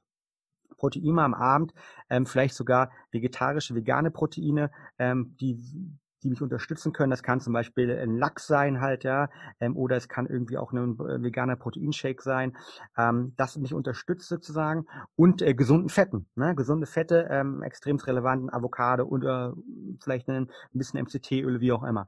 Und das hilft mir ganz gut beim Einschlafen gehen. Wie gesagt, es gibt aber auch Studien, die zeigen eben, dass, ähm, dass andere Faktoren äh, unterstützen. Was würde ich definitiv meiden vor dem Schlafengehen? ähm, extrem viel Zucker. Ja? Also wenn ich, äh, vielleicht der eine oder andere kennt noch die typische Koppenrad- und Wiesenwerbung, irgendwie, die vor fünf Jahren durch die, durch die, äh, oder wahrscheinlich zehn Jahre herumging, wo dann irgendjemand nachts aufwacht, mega Hunger hat und irgendwie zum Kühlschrank geht und da die, Eis, die Sahnetorte nochmal isst. Ähm, und der Hintergrund ist, ja, wir wollen natürlich nachts auf keinen Fall unterzuckern. Ne? Und äh, jeder, der unterzuckert, oder jeder, der, glaube ich, den Podcast schon öfters gehört hat, weiß, wenn man unterzuckert, eben wenn man zu viel Kohlenhydrate zu sich genommen hat und ähm, das Insulin ähm, all diese Kohlenhydrate irgendwann verteilt hat und dann aber wieder Unterzuckerung kommen. Und daraus resultierend würde ich zum Beispiel, äh, ja, äh, ich sag mal, eine, ähm, das typische Dessert am Abend halt, ja, das mag gut schmecken, ja, aber ist definitiv nicht positiv für den Schlaf. Also das würde ich meinen. Ich würde Koffein am Abend meiden, fünf Stunden vor dem Einschlafen gehen mindestens. Es gibt eine Studie von dem amerikanischen Forscher Christian Drake, der gezeigt hat, ich nenne ihn ganz gerne den Espresso-Italiener-Effekt, nämlich, dass, und jetzt wird spannend, dass Koffein am Abend nicht die Einschlafzeit verändert, wovon die meisten Leute ausgehen, sondern die Schlafqualität reduziert. Das heißt, jeder kennt ja im Umfeld irgendwie einen, wenn, der, wenn man mit Italiener war, vielleicht abends, und äh, der fragt dann, ja, gibt's um neun Uhr noch einen Espresso aufs Haus? Und dann gibt's immer einen, der sagt, ja, ich nehme doppelten. Und dann fragt man, du kannst damit schlafen? Er sagt, ja, klar, kein Problem, ich kann damit einschlafen. Das macht man dann im Schlaf gar nichts. Gut für die Verdauung. Aber das ist auf der einen Seite korrekt, nämlich die Studie hat gezeigt, die Einschlafzeit reduziert sich beim Koffein nicht, aber die Schla Schlafqualität. Das heißt, die Leute wissen noch nicht mal oder merken es noch nicht mal, äh, vielleicht außer wenn sie, sie am nächsten Tag geredet sind oder einen Ohrring tragen, mhm. ähm, dass eben die Schlafqualität schlechter ist. Also Koffein würde ich fünf bis sechs Stunden vorm Einschlafen gehen meiden. Ähm, für diejenigen, die Koffein sogar noch ähm, eher langsam verstoffwechseln, deutlich länger nochmal, sonst eher die Schnellverstoffwechsler fünf Stunden. Ähm, ich würde wirklich scharfes Essen vor dem Einschlafen gehen irgendwie vermeiden. Äh, du hast es angesprochen, äh, über die Hitze, auch scharfes Essen sorgt dafür, dass unsere Körpertemperatur steigt, dass unsere Blutung, ähm, Blutdruck und so weiter äh, hochgehen ähm, und dadurch ähm, definitiv nicht gut für den Schlaf. Und ich würde natürlich Essen, das in irgendeiner Weise andere Art und Weise stimulierend sich auf meinen Körper auswirkt, meiden. Ähm, gleichzeitig, was sind gute Produkte für das Einschlafen gehen oder gute Ernährung? Angesprochen, langkettige Kohlenhydrate sind gut. Ähm, in Studien wurde gezeigt, dass Casein ne, ähm, als Aminosäure gut für den Schlaf sich ist. In eigenen Studien gibt es dazu. Ähm, dann sind natürlich Inhaltsstoffe gut äh, oder Nährstoffe gut, die Tryptophan enthalten.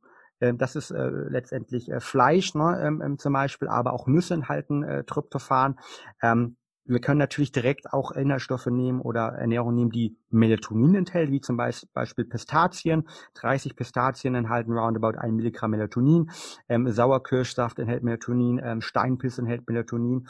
Ähm, oder wir können natürlich auch Nährstoffe nehmen, ähm, die Magnesium enthalten, weil Magnesium ist auch wichtig für den Schlaf. Und da hat man eigentlich ein ganz gutes Potpourri aus ähm, Ernährung, das, das man meiden sollte für gesunden Schlaf und ähm, Ernährung, Inhaltsstoff oder Foodprodukte, die man für gesunden Schlaf eben nutzen kann. Hm. Ja, ja, spannend, interessant, interessant. Ähm, ja, ich stimme mit vielen Sachen da überein, also so halte ich das auch. Ähm, ich habe vor allem bei mir die Erfahrung gesammelt, wenn ich irgendwas sehr schwer verdauliches esse. Ähm, fast egal, es ist gar nicht bei mir teilweise so entscheidend, ob Kohlenhydrate oder Fette, da kann man sich streiten oder so, aber wenn es sehr schwer verdaulich ist, auch stark gewürzt ist, und dann vor allem auch vielleicht blähend ist oder sowas, das äh, mindert meine Schlafqualität. Und ähm, ich track meinen Schlaf ja auch regelmäßig, wie du auch mit dem Aura-Ring. Und da habe ich vor allem auch festgestellt, je früher ich eigentlich esse, desto ähm, früher im Laufe meiner Nacht ist meine Herzfrequenz ganz, ganz niedrig. Also wenn ich wirklich, ich esse oft am liebsten 17, 18 Uhr sogar schon.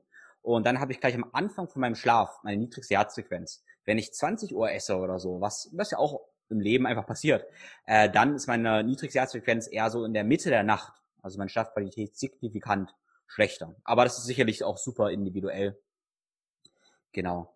Ja, ich würde jetzt gerne mal, ähm, wir haben jetzt eher über diese natürlichen Sachen, sage ich mal, geredet. Ähm, ich würde jetzt gerne in die Biohacking-Richtung mal ergehen. Also wie kann man das Ganze ähm, ja noch beeinflussen und vor allem also der Gedanke, der mir jetzt gerade kommt, ich war ich war vor zwei Wochen ähm, eine Woche nur in der Natur gewesen und habe da eine Woche ohne Wecker gelebt, dann natürlich mit Sonnenuntergang ins Bett, äh, mit Sonnenaufgang aufgestanden, hatte keine Supplements dabei und so und alles war perfekt. Aber unser Leben hier, das ist ja nicht ganz natürlich mit dem Licht in unserer Umgebung.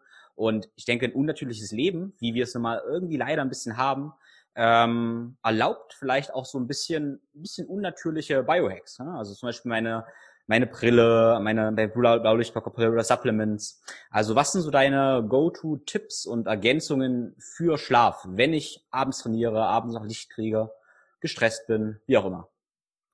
Du hast es angesprochen, Tim. Wir leben in einem Umfeld und jeder dort draußen, der Zuhörer, wird sich, glaube ich, jetzt von euch wiederfinden. Wir leben in einem Umfeld, wo auf der einen Seite wir wissen, dass wir viele, viele Sachen gar nicht brauchen würden, ne, wenn wir im Urlaub sind. Oder es gibt diese wunderbare Studie, ähm, wo man ähm, Leute, die massive, wirklich klinische Strafprobleme hatte, einfach, ähm, ich glaube, für drei oder vier Wochen damals in Arizona zelten lassen hat.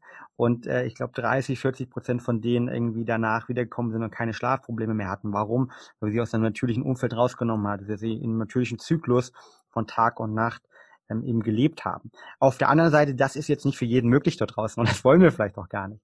Deshalb ähm, bin ich ein großer Advokat natürlich dafür zu sagen, okay, wenn ich eben ähm, ja gewisse Ziele im Leben habe, äh, und zum Beispiel gerade mit Stress zu kämpfen habe, Sport am Abend machen kann, eben am nächsten Tag ein wichtige, wichtiges Meeting habe oder was auch immer, dass man natürlich dort Hilfsmittel äh, hinzuzieht. Und ähm, für mich sind das natürlich Hilfsmittel, die sollten immer irgendwie für mich als Biohacker trackbar sein.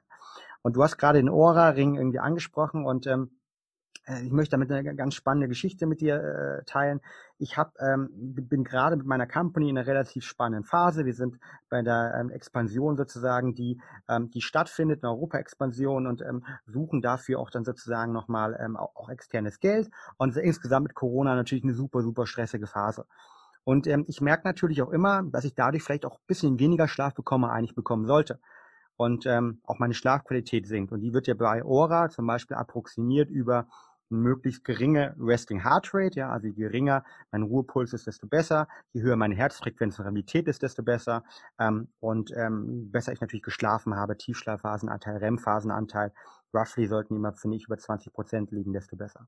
Und jetzt, ich habe mal hier mein Handy gerade dabei. Ähm, ich beschreibe es einfach mal für die Zuhörer gerade. Ich habe zum Beispiel ähm, neulich ähm, habe ich ähm, wieder gestartet, CBD zu nehmen, in der Zeit, wo ich extremst ähm, ja, gestresst war. CBD, das Cannabinoid, ähm, gewonnen aus der Hanfpflanze, ähm, 100% natürlich, 100% THC-frei, ähm, hilft uns aber sozusagen, weil unser Körper auch das sogenannte Endcannabinoide System hat, das immer dann aktiviert wird, wenn es um das Thema Regeneration geht, ähm, hilft unserem Körper runterzukommen. Weil unser Körper selbst Cannabinoide zur Regeneration ausschüttet oder ich jetzt simpel gesagt einfach Cannabinoide CBD einnehmen kann.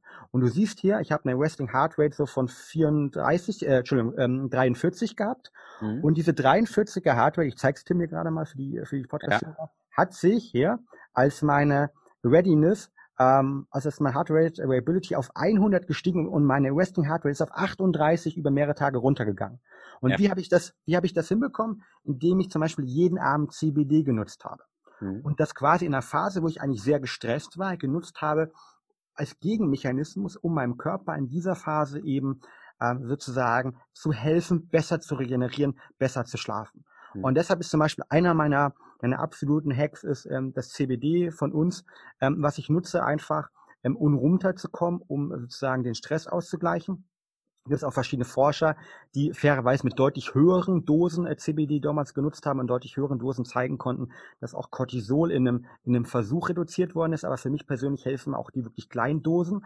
Ähm, und das ist ja das Schöne irgendwie, wenn man einen Aura-Ring hat oder ein anderes ähm, Schlaftracker hat, dass man wirklich sehen kann eben, was sich verändert. Und als Biohacker gilt natürlich irgendwie, ähm, what gets measured gets improved, ja. Also von dem Sinne, ähm, da, das, das nutze ich hier und gucke mir dann auch wirklich äh, die Erfahrung an. Und gerade aus dem Leistungssport kommt, kann ich da auch sagen, ähm, auch da hilft das natürlich gerade, wenn man viel trainiert hat, um die Regeneration zu verbessern. Also erster Tipp ganz klar CBD bei mir. Ähm, ich nehme da ungefähr äh, knapp äh, vier Tropfen ähm, vom 5%, beziehungsweise sechs Tropfen von fünfprozentigen, maximal acht Tropfen von unserem fünfprozentigen CBD-Öl mhm. ähm, auf die Zunge vorm Schlafen gehen. Zweiter Punkt ist, wir haben darüber gesprochen, dass ein Großteil der Schlafprobleme eben Melatoninprobleme sind, weil wir eben nicht mehr auf unser natürliches Melatonin-Niveau kommen, dass wir kommen, wenn wir eben in Arizona oder in Brandenburg oder wo auch immer draußen zelten, wo es wirklich dunkel ist, und ähm, dass wir dieses natürliche Niveau nicht erreichen. Und hier bin ich ein großer Advokat von der Supplementierung. Das bedeutet, genau in diesen Phasen, wo ich eben weiß, dass ich auf mein natürliches Melatonin-Niveau nicht kommen kann, da kann ich unterstützen. Und dafür, glaube ich, kann man relativ einfach mit, und jetzt ganz wichtig, mit einer geringen Dosis Melatonin nachhelfen. Ähm, 90 Prozent der Melatonin-Supplemente dort draußen sind meiner Meinung nach heillos overdosiert, vor allen Dingen aus der USA, die mit 5, 20, teilweise 50 Milligramm Melatonin arbeiten. Ähm, aber es gibt eine Studie von Professor Woodman vom MIT, der Melatonin- und Schlafpapst weltweit, der zeigt, dass genau die geringen Dosen, also von 0,3 bis ein Milligramm uns helfen können, also die Mikrodosen sozusagen, weil die uns individuell helfen können, auf das natürliche Niveau zu kommen. Und deshalb haben wir damals bei Brain Effect vor knapp zweieinhalb Jahren schon unser, unser Schlafspray mit Melatonin äh, damals entwickelt. Äh, mittlerweile äh, ja durchaus vom einen oder anderen auch kopiert ähm, und gibt es jetzt auch in, in mehreren, ähm, mehreren anderen, ähm, bei mehreren anderen Unternehmen. Aber bei uns war damals die grundsätzliche Hypothese, dass wir Melatonin mikrodosierbar machen möchten. Ja, Melatonin, ähm, das sozusagen wie aus Pistazien irgendwie gewonnen werden kann, äh, wo wir noch Ashwagandha mit drin haben, die, die ähm, ayurvedischen Medizin kommende Schlafbeere und ähm, was ganz genau pro Sprühstoß 0,125 Milligramm enthält. Das bedeutet eben, mit acht Sprühstößen habe ich ein Milligramm und ich kann damit sozusagen auf mein normales Niveau kommen. Das heißt, bei mir in der Abendroutine unter der Woche ist das Melatoninspray immer mit dabei und äh, gleichzeitig, was bei mir immer noch mit dabei ist, Magnesium. Bei Magnesium eben, ähm, bei mir sind es knapp 300 Milligramm am Abend, ähm, Magnesium Biglycinat, weil Biglycinat aufgrund ähm, der ähm, ähm, Aminosäurenstruktur oder Bindung an die Aminosäure eben besonders gut aufgenommen werden kann, aber auch sich ähm, ähm, beruhigend wirkt. Ähm, und dann nehme ich halt 300 Milligramm am Abend noch vor dem Einschlafen gehen gemeinsam mit, äh, mit Omega-3 ein. Und das sind sozusagen meine eigentlich äh, Möglichkeiten. Das heißt, um zusammenzufassen, ich glaube, man kann, wenn man supplementieren möchte, natürlich mit L-Tryptophan irgendwie optimal auf der Ernährung starten. Äh, das macht definitiv Sinn. Da natürlich ein bisschen aufpassen auch, ähm, wie viel man dort nimmt, beziehungsweise nicht alles L-Tryptophan kann biochemisch ähm, aufgrund von den, den Pathways dann auch wirklich ähm, verarbeitet werden, gerade wenn ich sonst noch viele Aminosäuren aufnehme, Proteine aufnehme, Thema Sport. Ähm, dann die zweite Eskalationsstufe ist definitiv zu sagen, okay, ich fange mit Magnesium etc. an, also unterstützende Supplemente für den Schlaf. Ähm, und dann kann man sagen, mit CBD und Melatonin nutze ich immer dann, bei mir von Montag bis Freitag, wenn ich weiß, anstrengender Tag, ähm, zum Beispiel im Urlaub oder am Wochenende nutze ich es eigentlich selten. Wichtig, bei zumindestens wenn man Melatonin unter dem Niveau nutzt, gibt es keine Gewöhnungseffekte. Und ähm, es ist absolut sicher, äh, weil CBD, ähm, da ist es der Punkt, da würde ich äh, immer um auch wieder ähm, ja auch sozusagen es nicht komplett durchnehmen, sondern immer nur äh, nutzen, wenn ich es wirklich brauche. Ähm, zum Beispiel nach dem Sport, zum Beispiel eben irgendwie, wenn ich einen extrem stressigen Tag hatte. Hm. Ja, also ich mache das tatsächlich ähnlich. Ähm, und ich habe ähm, ich habe das Glück ehrlich gesagt, dass ich dann doch mein Stresslevel ganz gut ganz gut bestimmen kann, auch so mit meiner Abendroutine. Aber ich habe so in der Regel zwei Abende in der Woche, äh, wo ich das halt nicht machen kann. An einem Abend stehe ich einfach lange im Gym bis, bis nach neun. Da ist laute Musik, helles Licht. Da weiß ich, es ist keine natürliche Umgebung. Und ich bin ja so, so ein Naturphilosoph, sage ich mal. Ich mag das eigentlich. Äh, ich möchte es möglichst reduzieren alles, aber das weiß ich, okay, das ist keine natürliche Umgebung. Und dann ist es für mich völlig okay, an diesem Abend praktisch auch äh, mit dem CBD-Öl, mit Melatonin zu supplementieren. Genau, um der, ja, um da der Technik oder den, dem Fortschritt ein bisschen entgegen entgegenzukommen. Du hast Ashwagandha ganz kurz angesprochen. Das ist bei mir immer noch äh, mein, mein Lieblingshack. Also ich, es hat auf mich wahnsinnig Auswirkungen. Ich empfehle immer jedem. Ashwagandha ist ja die indische Schlafbeere auch, also eine Wurzel aus der ayurvedischen Heilmedizin, die für mich, für meinen Typ unglaublich gut funktioniert. Und ja, außerdem ihr das Produkt noch habt, ähm, bin ich auch begeistert von auf jeden Fall Ashwagandha-Produkt. Ja, so genau. Also Ashwagandha ist super und ähm, Ashwagandha, ich bin auch ein großer Advokat. Wir haben ja auch äh, speziell irgendwie für die Leute, die abends keine Zeit haben und sich die Frage stellen, okay, jetzt will ich irgendwie keinen Döner oder auch keinen Riegel mehr reinfahren, was kann ich gesundes essen? Unser Nightshake, also quasi eine Mahlzeitersatz oder Mahlzeitsnack für den Abend entwickelt mit gesunden veganen Proteinen, ähm, paar Kohlenhydraten, aber vor allen Dingen auch Magnesium plus eben ähm, Ashwagandha. Ja? Ähm, aber haben natürlich Ashwagandha bei uns im Shop ähm, in einer ähm, sehr ähm, hohen ähm, Wirkstoffdosierung eben auch direkt kaufbar. Und das Tolle bei Ashwagandha ist, dass Ashwagandha indirekt wirklich Cortisol reduzieren kann, also runterkommend wirkt, stressreduzierend wirkt und dadurch eben ähm, auch ähm, besonders gut für den Schlaf ist und ähm, in der indischen oder in der vedischen Medizin, vor allen Dingen aus Indien kommt, ähm, wird sozusagen jeder, der sagt, okay, ich, ich schlafe nicht gut, der nutzt dort Ashwagandha und ähm, es ist toll, dass mittlerweile es hier auch rüberkommt. Ähm, da gibt es interessanterweise auch einen zweiten Stoff, Rosenwurz. Rosenwurz kommt eher aus dem Kaukasus, aus dem russischen ähm, Umfeld und ähm, hat dort auch gezeigt, dass es eben Stress reduzierend wirken kann, beziehungsweise Cortisol reduzierend wirken kann. Und ähm, da gibt es auch schon eine viele spannende Studien zu, also insgesamt zwei sehr potente Stoffe. Ähm, ich persönlich äh, bin auch ein großer Fan von Ashwagandha, gerade in, in sehr stressigen Phasen, äh, wo ich irgendwie die, die Gefahr habe, in ein Dauerstressproblem reinzukommen. Ähm, da ist es äh, mein To-Go-Product, ähm, aber wir haben es auch, wie gesagt, in unserem Schlafspray ähm, Brain Effect Sleep Spray mit drin, aber auch in unserem Brain Effect Night Mode ähm, ist sozusagen ähm, Ashwagandha auch mit drin. Ja, tolles Produkt, kann ich nur empfehlen. Ja, ja interessant. Ähm, ich würde immer noch empfehlen, wenn man jetzt so einen Podcast gehört hat und alles ausprobieren möchte, ich aus meiner Erfahrung probiere ich immer alles gleichzeitig aus und dann weiß ich immer nicht mehr, äh, was mir jetzt eigentlich geholfen hat. Und ja. jetzt nur ein Tipp für jeden Hörer wäre erstmal, ähm, die Sachen vielleicht nacheinander ein bisschen auszuprobieren. Ähm, klar, die wirken auch synergistisch, aber es ist trotzdem auch immer interessant, dann festzustellen, okay, was hat mir eigentlich jetzt geholfen? Ne? Definitiv. Vor allen Dingen, wer, wer ging sonst? Ja, vor allen Dingen, wenn man auch zum Beispiel einen ähm, Ohrring hat oder einen anderen Schlaftracker hat oder auch einfach mal ein Schlaftagebuch führen. Einfach gucken, okay, was habe ich diesen Tag gemacht, ähm, was hilft mir, dann habe ich vielleicht Ashwagandha genutzt, ich habe das, das Sleep Spray genutzt ähm, oder was irgendwas anderes genutzt, habe eine Meditation abends gemacht. Das einfach mal aufzuschreiben und dann zu gucken, wie fühlt man sich am ersten Tag. Das ist immer so der erste Punkt für mich. Klar, wer mehr, mehr Advanced machen will, der holt sich einen Schlaftracker. Ähm, optimal, ich bin großer Advokat vom Ohrring, ähm, bin ja auch sehr happy, dass wir ähm, ja, das muss ich als Disclaimer sagen, ja auch eine Kooperation mit Ora, ja, aber ähm, ich habe auch mal ähm, im Schlaflabor übernachtet, ähm, damals äh, für die Redakteure vom Spiegel und ähm, haben dort auch ähm, Ora mitgetestet und ähm, das kam am, am nächsten. Und ich werde hoffentlich auch nochmal das äh, für einen Blogpost machen, weil dummerweise haben wir damals die Sachen nicht richtig alle gut aufgenommen. Ähm, und äh, werde vielleicht nochmal ähm, den, also eigentlich war es vor Corona sogar geplant, dieses Jahr im Sommer nochmal ein Schlaflabor zu nehmen, wo ich mal alle Schlaftracker, äh, die ich hier so rumliegen habe, mal gegeneinander teste, ähm, aber bis jetzt meine Erfahrung, Ora ist äh, absolut super und von der Seite ähm, ein toller, toller Ring. Und das ist das Schöne ja am Biohacking, man kann so Produkte wie das Sleep Spray, wie das CBD, ähm, wie, wie deine Hacks, deine Tipps irgendwie nutzen. Äh, man kann irgendwie in den Brain Effect Shop gehen, dort Sachen äh, die anschauen und dann wirklich das gucken, was, was macht das ein? Wie verändert das mein Herzfrequenzvariabilität? Wie verändert das meinen Ruhepuls? Wie habe ich geschlafen?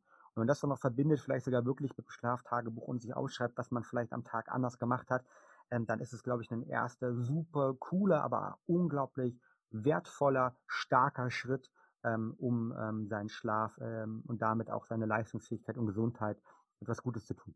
Ja, ja, du hast auch gerade gesagt, äh, fortgeschritten wäre dann den Schlaf zu tracken mit dem Aura-Ring. Äh, ja, und ich würde sogar sagen, noch fortgeschrittener ist aber für mich immer beides zu machen. Also ich gebe all meinen Coaching-Kunden auch eigentlich einmal irgendwie so ein Tracking-Tool, irgendeine Datensammelgerät an die Hand, aber vor allem ein Journal. Ein Journal, was ich am Abend führe, am Abend ähm, oder morgen, um ähm, zu reflektieren was für meine Routine für Auswirkungen hat, meine Ernährung, meine Supplementierung, mit der Idee, dass ich praktisch auch meine objektiven Daten mit meinem Gefühl in Einklang bringe und mich da so ein bisschen synchronisiere. Also dieses Gefühl und Verstand zusammenzuführen. Das finde ich faszinierend. Und ich würde immer, ich würde mir wünschen, dass jeder auch so ein bisschen Faszination daraus schöpft für seinen Körper, für, für das ganze Leben eigentlich, ja. Das finde ich macht, macht ja auch total viel Spaß eigentlich. Total. Und das ist das, äh, ich sehe gerade das Glänzen in deinen Augen und das gleiche Glänzen habe ich auch, weil das ist so extremst wichtig. Und ich kriege ganz oft die Frage von, von Leuten, die das vielleicht ähm, äh, am Anfang ihres Journeys erst sind, die sagen, Mensch, Fabian, ich habe vielleicht ein bisschen Angst davor, dass ich mich dann irgendwie von den ganzen Tracking-Daten stressen lasse. Ich habe Angst davor, dass wenn ich jetzt irgendwie ähm, ähm, die, die Produkte bei Brain Effect Shop alle nutze, halt, okay, ähm, dass ich dann irgendwie nur noch die nutzen muss und sonst gar nichts mehr irgendwie im Leben machen kann, kann ich dann überhaupt noch irgendwie Kuchen essen und so weiter. Und ich, ich sage immer, nein, ich glaube und habe das auch bis jetzt nur erlebt, ich weiß nicht, wie es dir ging, aber bei deinen Coaching-Kunden, sowohl bei unseren Kunden, ähm, den über 100.000 habe ich noch keinen davon gehört, der jetzt irgendwie mir geschrieben hat, Fabian, du, ähm, das stresst mich total, sondern vielmehr, es schafft eine Sensibilisierung. Ich, wir haben ja alle mal diese Momente gehabt und Tage gehabt, wo wir aufgestanden haben und gesagt haben, huh, irgendwie geht's mir heute nicht gut. Und dann haben wir vielleicht diesen Punkt, dass wir auch draufschauen und sagen, ja, stimmt, mir geht's wirklich gut, das zeigt mir der Tracker auch. Und wir haben diese Tage, wo wir aufstehen und Bäume ausreißen können.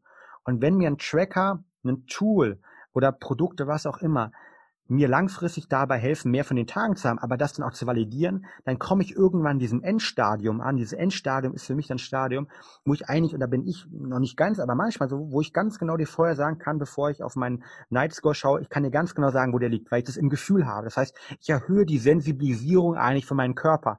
Und das macht nicht nur Spaß, ja, mich voll bei dir, sondern es, glaube ich, auch bringt uns wieder ähm, näher an, an uns ran. Das heißt, Technik kann uns hier helfen, näher an uns ranzukommen. Deshalb sehe ich das Ganze mehr als ein Bio- oder fast ein Neurofeedback-Tool, das mir immer wieder Informationen gibt und ich da langfristig mehr eine Sensibilisierung für meinen Körper eigentlich erreiche. Und deshalb bin ich ein großer Advokat dafür.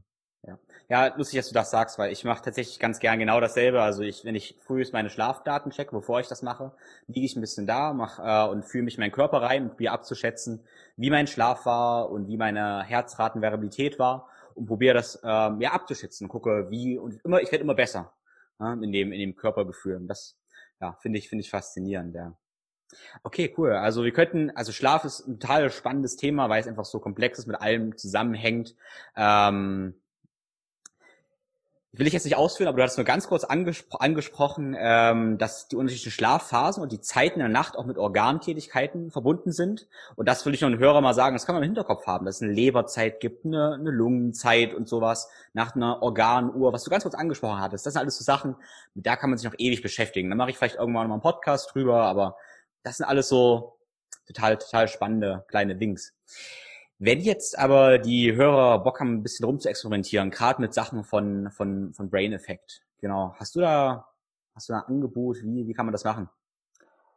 Ja, gerne. Also ich äh, bin ja, äh, wie du sagst, wie eben gerade gesagt, ein großer Advokat, Sachen auszutesten. Und ich glaube, ähm, es gibt nichts Schöneres irgendwie, ähm, was, was meine persönlichen Augen auf deine erste Frage zurückzukommen, zum Glänzen bringt, eben wenn ich Menschen dabei unterstützen kann, ähm, zu mehr Gesundheit, zu mehr Leistungsfähigkeit, äh, um sozusagen ein Mentalathlet zu werden, weil wir diese große Vision haben beim Brain Effect, eben Ernährung neu zu denken, um Menschen dabei zu helfen, Mentalathleten zu werden.